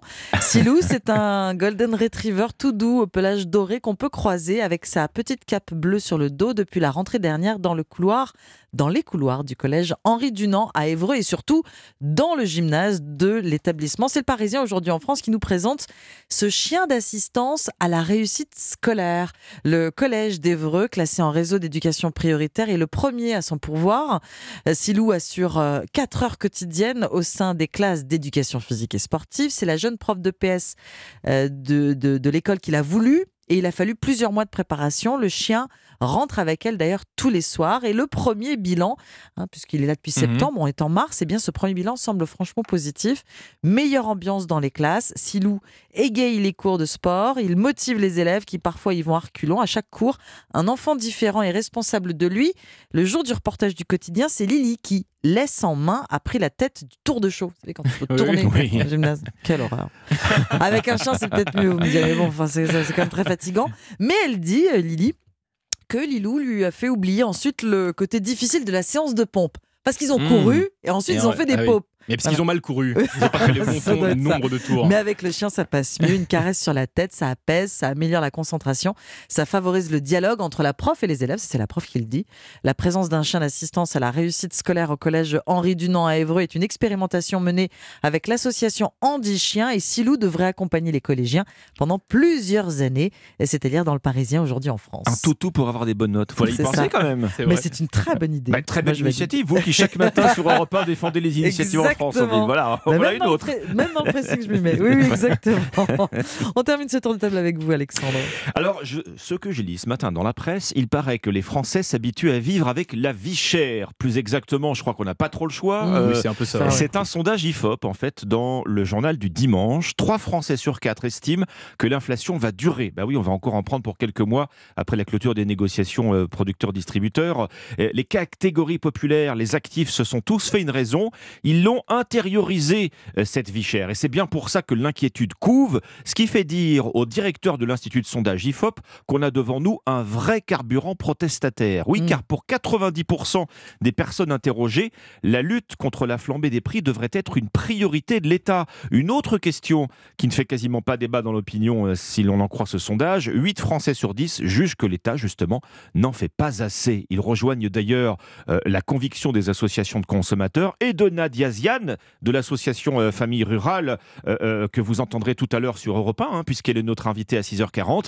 Elle vient d'envoyer justement une lettre ouverte à, à Elisabeth Borne pour réclamer des mesures plus fortes contre l'inflation au supermarché. Alors où en sont les prix, mmh. euh, justement, puisque le, journal du dimanche euh, nous fait aussi un, topo euh, sur cette, inflation hein, par catégorie de produits. On a un an de recul désormais, ça fait un an, hein, c'est vrai qu'on vit dans cette période d'inflation.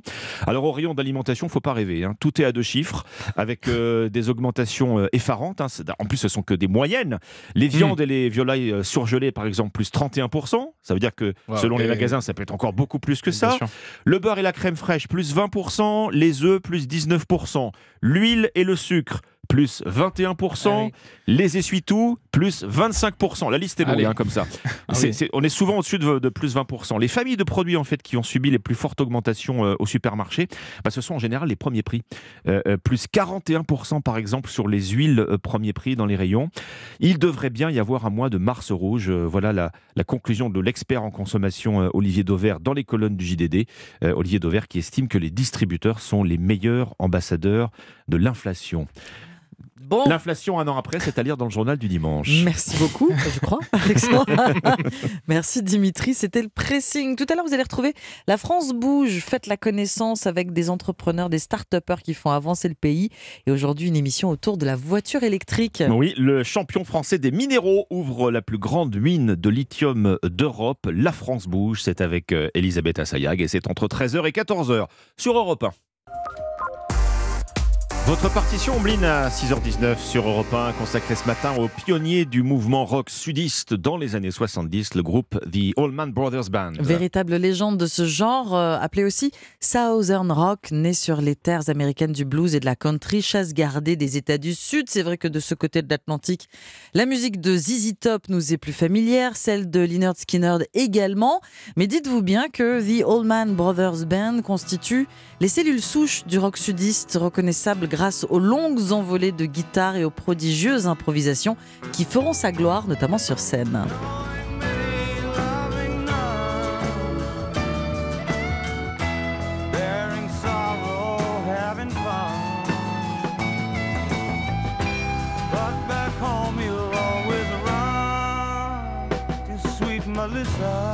The Allman Brothers Band, c'est d'abord deux frères. Dwayne et Greg Allman. Le premier, Dwayne Allman, est considéré comme l'un des maîtres de la guitare slide. Ce jeu sur guitare électrique avec un, bottleneck, hein, c'est ce long cylindre en métal ou en verre porté en général à l'annulaire et qui glisse sur le manche de l'instrument et qui donne ce son ainsi mm. si typique, si pur du blues rock. La voix, c'est celle de son frère Greg Allman, caché derrière son orgue électrique et c'est lui qui compose également. Les frères Rollman sont euh, orphelins de père, ils vont donc se réfugier dans la musique. Bercés par les héros noirs de la soul et rhythm and blues de l'époque, Red Charles ou B.B. King.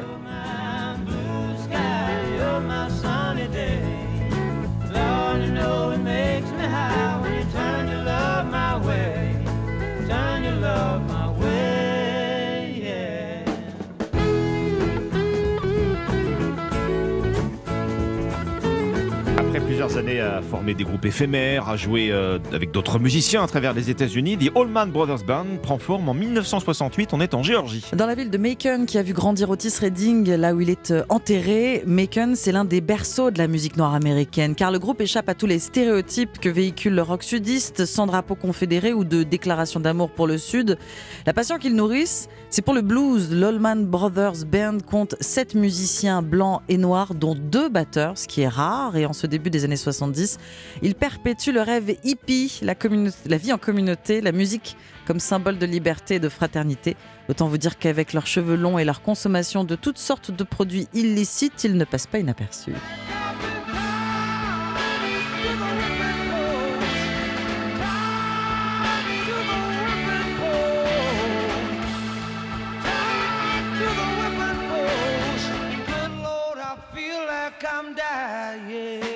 Les ventes du premier album euh, restent plutôt modestes. hein. En revanche, le deuxième, baptisé Idlewild South, s'est très vite euh, élevé au rang de chef-d'œuvre. En fait, c'est sur scène que The Allman Brothers Band se forge une solide réputation, des tournées marathon. Leur concert capté les 12 et 13 mars 1971 au Fillmore East, la célèbre scène rock de New York, est régulièrement citée comme l'un des meilleurs lives jamais enregistrés. C'est d'ailleurs euh, grâce à l'une de leurs performances, à Miami cette fois, que le guitariste Dwayne Allman fait la connaissance d'Eric Clapton. Le musicien enregistre alors incognito un nouveau disque sous le nom de Derek and the Dominos. Il invite Dwayne Allman en studio et c'est lui qu'on entend sur les premières notes de Leila, cette phrase musicale qui donne toute son identité au morceau.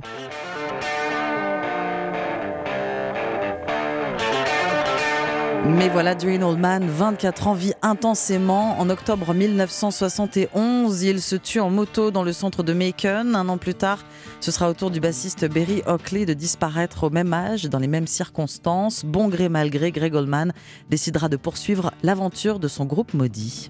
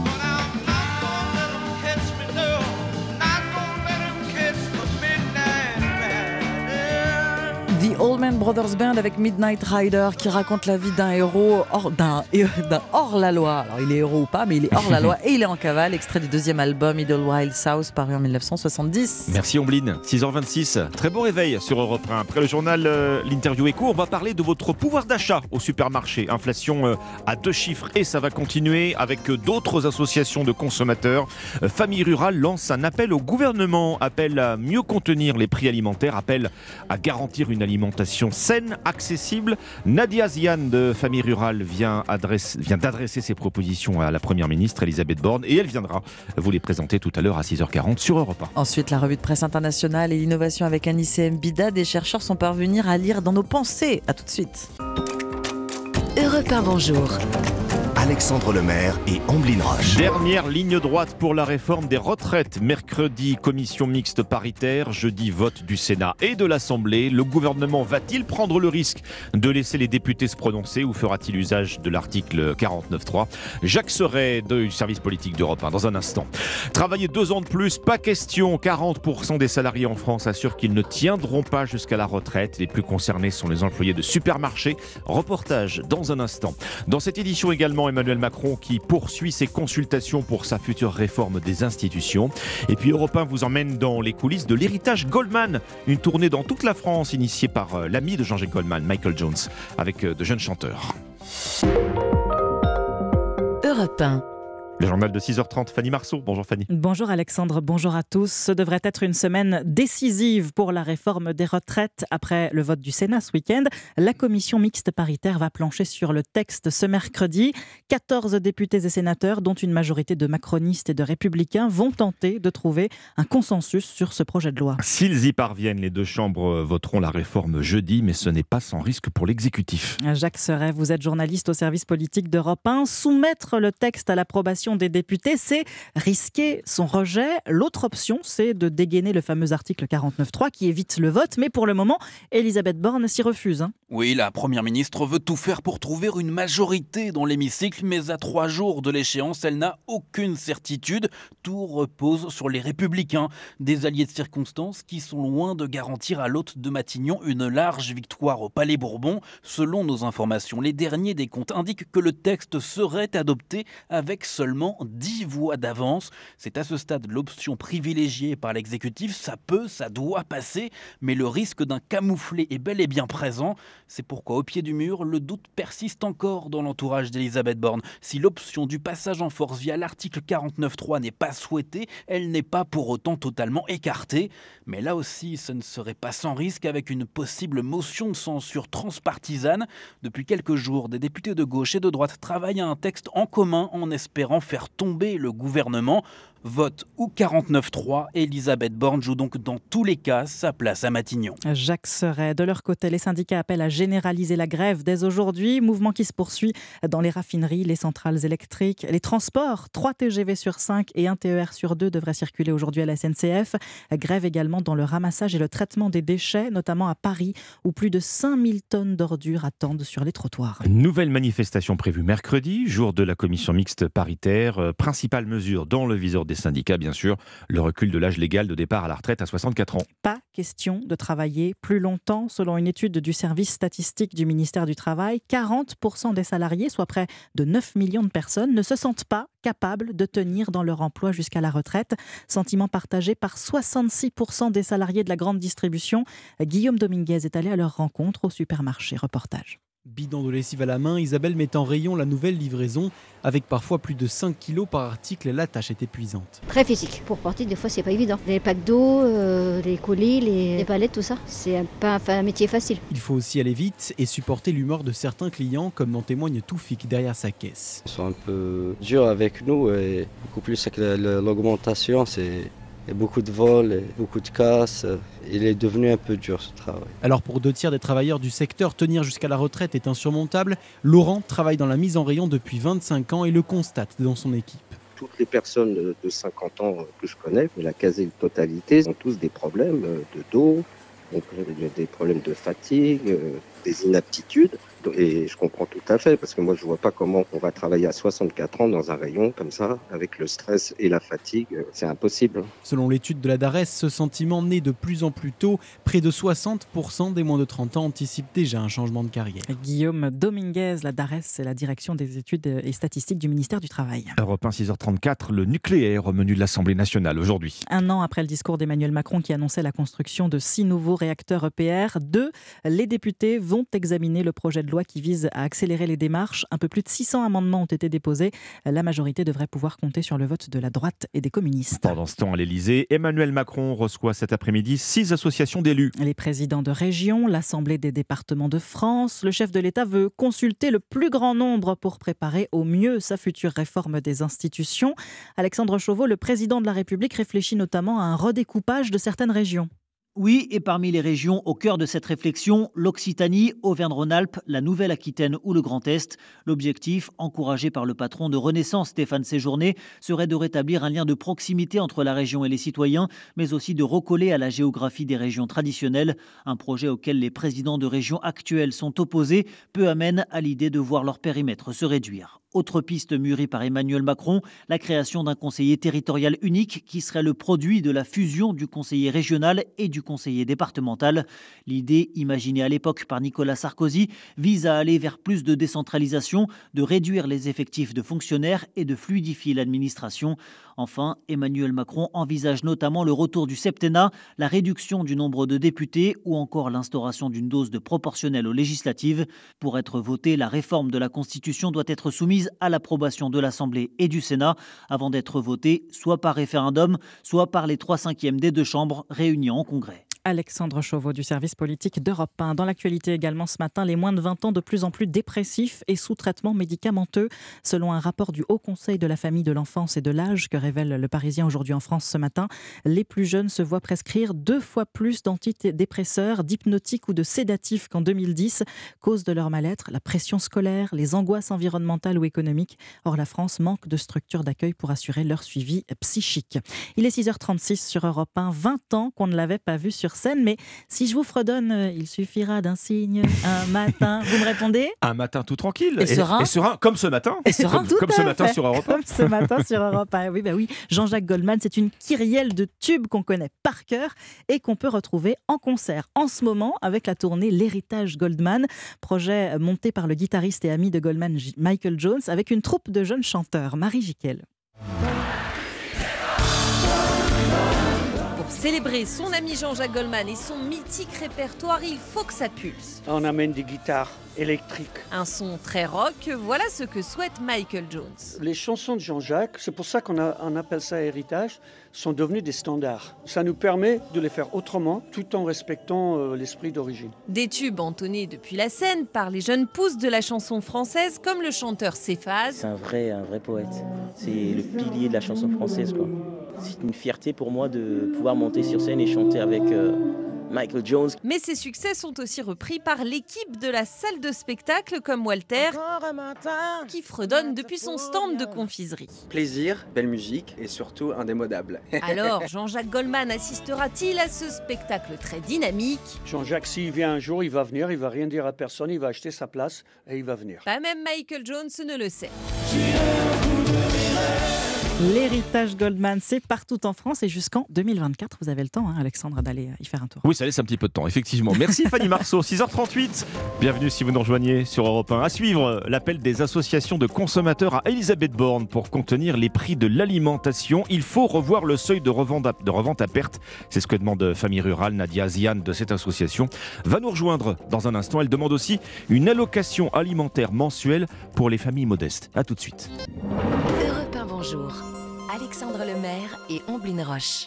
Bon matin avec Europe 1, 6h41. Devant une inflation à deux chiffres dans les rayons des supermarchés, les associations de consommateurs appellent à freiner l'explosion des prix alimentaires. Famille rurale, la CLCV, UFC Que Choisir viennent d'adresser une lettre ouverte à la Première ministre euh, Elisabeth Borne. Votre invité, Alexandre, c'est Nadia Zian, directrice du département consommation de l'association Famille rurale. Bonjour Nadia Zian. Bonjour. Plus de 15% d'inflation sur l'alimentaire en un an. On va vers une nouvelle flambée dans les mois qui viennent. Vous voyez au quotidien, euh, dans votre association, les conséquences pour les familles. Elles ont renoncé à l'accessoire. Maintenant, c'est sur l'essentiel qu'elles qu'elles taillent. Absolument. hein. On voit que les, dépenses contraintes et pas seulement l'alimentation ont encore augmenté en 2022. hein. On a la, la tourne sur le carburant qui s'est arrêté, arrêté, le bouclier tarifaire sur le prix du gaz et de l'électricité euh, qui a été diminué, donc on a, on a 15% de- d'augmentation sur le prix du gaz et de l'électricité, et on sait que parmi les dépenses contraintes, euh, finalement, l'alimentation constitue la variable d'ajustement. Donc en plus euh, euh, de ces augmentations, si le budget alimentaire augmente aussi, il reste pas grand-chose dans les caddies à la fin. L'État a abandonné son idée de panier anti-inflation commun à toute la grande distribution. Il parle maintenant d'un trimestre anti-inflation. L'idée étant de garantir un prix le plus bas possible euh, sur des centaines d'articles. Vous vous dites ça ne suffit pas. Ben, on dit surtout rien n'est moins sûr. Euh, finalement, ce que permet ce, trimestre anti-inflation, c'est euh, à la grande distribution de faire la promotion de, de, ces marques de distributeurs et d'orienter les consommateurs vers des produits que chaque distributeur aura choisi. Euh, nous, on, souscrivait plutôt à l'idée d'Olivia Grégoire qui, qui, consistait à mettre en place un panier équivalent quel que soit l'endroit et qui aurait pu contenir des produits dont on sait que les consommateurs ont besoin pour être en bonne santé, c'est-à-dire des fruits, des légumes, des légumineuses, des laitages, pas des crèmes dessert mais des yaourts. Enfin, on avait, on, on a toute une liste de produits qui existent euh, et qui est répertoriée par le plan national nutrition santé. C'est ça qu'il aurait fallu faire. Il aurait fallu que les, les consommateurs puissent être correctement orientés vers des, des, des, produits alimentaires dont ils ont besoin et dont les prix auraient pu être contenus. Mais ça n'était oui. en aucun cas suffisant. Hein. C'est pas la seule oui. mesure qu'on attendait. La mesure euh, qu'on attendait, c'est également, et on a saisi la première ministre hein, euh, avec, avec, les collègues de l'UFC et de la CFCV dans une lettre ouverte, où on lui dit finalement la mesure la plus cohérente si l'objectif euh, était de, de, garantir aux consommateurs un minimum de pouvoir d'achat, c'était de toucher à ce qu'on appelle le seuil de revente à perte. Alors ça, ça avait été euh, initialement envisagé pour garantir euh, le revenu des, de, de, nos agriculteurs, et en réalité, le Sénat lui-même le dit, euh, ça n'a pas fonctionné. C'est-à-dire qu'on n'a pas. Oui, on, on, rappelle Nadia Ziane en quelques mots hein, que, que, que, cette mesure dont vous parlez a été euh, euh, comment dire installée par la loi Egalim donc en 2019, euh, mesure selon laquelle les supermarchés, en effet, les grandes surfaces, hein, doivent vendre leurs produits alimentaires au moins 10% plus cher que leur prix d'achat aux producteurs. Absolument. Et, et, et, cette marge de, de, de plus 10% euh, était censée permettre un meilleur revenu aux agriculteurs. En réalité, on a un, rapport notamment euh, du Sénat euh, qui explique qu'il y a eu un coût certain chiffré d'au moins 600 millions d'euros par an pour les consommateurs. Et s'agissant des agriculteurs, on n'est absolument pas certain que la mesure ait produit quoi que ce soit. Donc oui. ce qu'on qu dit aujourd'hui à la Première ministre, c'est une mesure qu'on aurait pu accepter euh, si et seulement si on avait eu l'assurance que nos producteurs euh, avaient bien été aidés. Elle n'est pas tolérable euh, quand on est dans une crise inflationniste aussi importante que, que des centaines de milliers de nos concitoyens se tournent vers les aides alimentaires et qu'on maintient en réalité réalité une mesure dont on sait qu'elle rapporte 10% de plus euh, mmh. à la grande distribution, rien aux producteurs et qu'elle coûte plus cher aux consommateurs. Vous insistez aussi sur le bien manger. Hein. L'inflation ne doit pas nous faire renoncer, dites-vous, à, à, une alimentation euh, saine et, et, équilibrée. Or, c'est là que le bas blesse. Vous dites que de plus en plus de consommateurs se tournent vers des produits ultra transformés, faute d'avoir les moyens de se nourrir euh, correctement. J'en pense aux fruits et aux légumes notamment. Absolument. Alors on a on, a alerté euh, également le ministre de la Santé à famille rurale sur ce point en lui disant deux choses. Euh, D'abord, c'est bien le, le, ministre de la Santé et de la Prévention, c'est son titre, hein, qui nous invite à suivre les recommandations du plan national nutrition santé pour être en bonne santé. Or, euh, on sait aujourd'hui notamment qu'un enfant sur dix seulement consomme les cinq fruits et légumes par jour recommandés. Et ça, potentiellement, ça peut avoir des conséquences délétère sur notre santé. Ne pas consommer euh, les, aliments dont on a besoin quotidiennement euh, risque d'entraîner, et, et, ça c'est pareil, c'est chiffré, euh, euh, des frais importants à, à, soigner les pathologies qui auraient été induites par cette mauvaise alimentation. Donc on dit au ministère de la Santé, plutôt que dépenser 20 milliards chaque année à soigner des pathologies qui sont en lien juste avec l'obésité et le surpoids, hein, je ne parle pas des maladies cardiovasculaires, oui. de certains cancers, juste ces pathologies-là, investissons-les dans une aide mensuelle pour les consommateurs qui n'ont pas les moyens de s'alimenter sainement. Et donc on a chiffré, la, la, la, le deuxième point c'est qu'on a chiffré ça pour aider le, le, ministère dans sa réflexion en lui disant en réalité toutes les personnes qui vivent au niveau du seuil de vente à perte ou en dessous n'ont pas les moyens de suivre ce, ce, plan national nutrition santé, puisque oui. pour une famille de quatre personnes, ça coûte au minimum 477 euros par mois, et les familles qui vivent au niveau du seuil de pauvreté, elles ne peuvent consacrer qu'un peu plus de 400 euros à leur alimentation. En quelques mots, parce que malheureusement le temps, le temps nous manque, il est question d'expérimenter dans les mois qui viennent un chèque, un chèque alimentaire. Hein, ça a été annoncé par euh, Bruno Le Maire euh, à Bercy. Vous, vous réclamez plutôt la mise en place d'une alloc allocation alimentaire mensuelle. On la financerait comment? Alors, c'est assez simple. D'abord, ce sera un investissement et pas une charge. Hein. Comme je vous le disais, euh, euh, si on se contente à chaque fois de regarder le, le, le, le jour même, on n'y arrivera pas.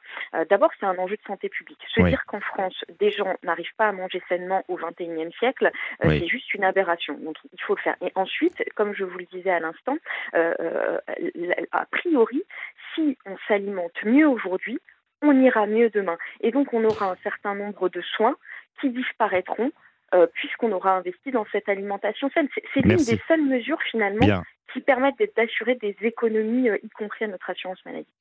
On a entendu votre, votre message, vos réclamations dans une lettre ouverte à Elisabeth Borne. Merci Nadia Ziane. Je rappelle que vous êtes directrice du département consommation de l'association Famille Rurale. Merci à vous. Merci. Europe 1, il est 6h48. Europe 1, bonjour. Alexandre Lemaire et Omblin Roche.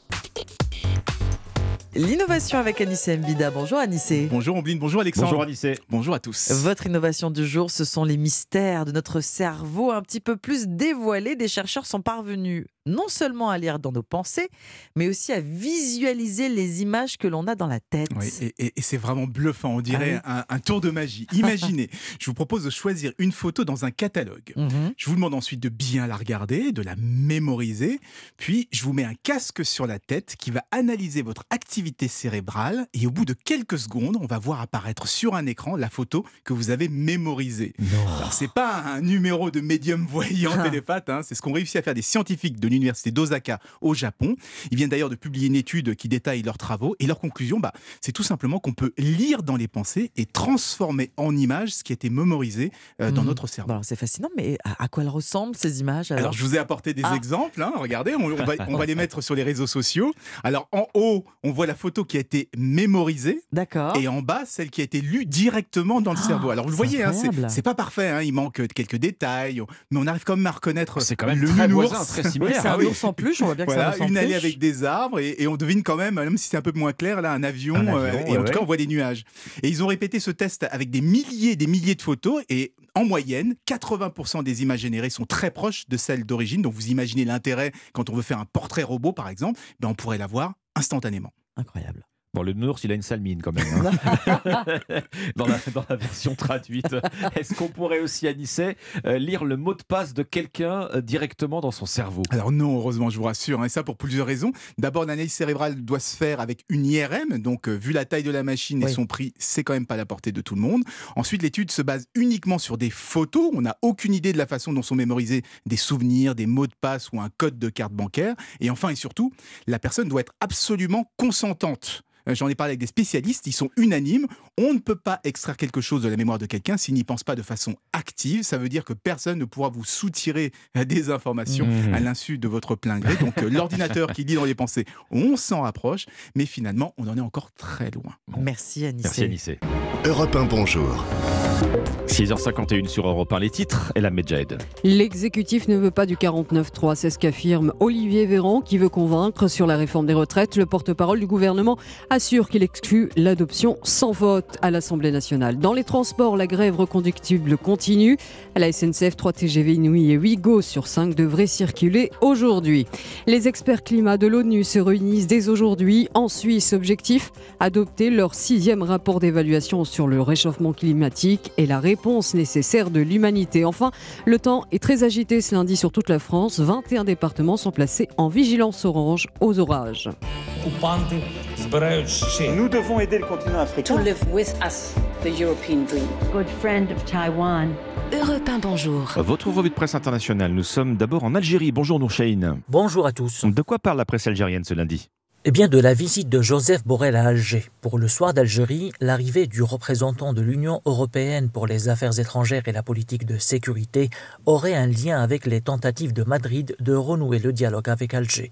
Après l'échec de la diplomatie espagnole de régler le contentieux sur le Sahara occidental qui l'oppose à l'Algérie, le gouvernement de Sanchez espère qu'une médiation de l'Union européenne parviendra à calmer les esprits. Pour sa part, le site Algérie Eco indique que cette visite intervient dans un contexte régional particulier. L'Union européenne se retrouve donc dans l'obligation de revoir son partenariat avec l'Algérie, d'après le quotidien L'Expression. notamment dans les domaines économiques et énergétiques. Enfin, la presse précise que depuis le début de la guerre en Ukraine, Alger est devenu le théâtre d'un ballet diplomatique incessant. Nous sommes maintenant en Argentine avec vous, Flora Genoux, à la une des journaux argentins. Un été interminable et incroyablement chaud. Le site d'information Infobae tient les comptes. 13 jours ininterrompus de chaleur extrême sur la capitale. Vendredi, le thermomètre a atteint les 41 degrés. C'est du jamais vu depuis 1906, d'autant que cela intervient après un été étouffant. Le plus chaud de l'histoire en Argentine relève Parina Dossé, un record lié au dérèglement climatique.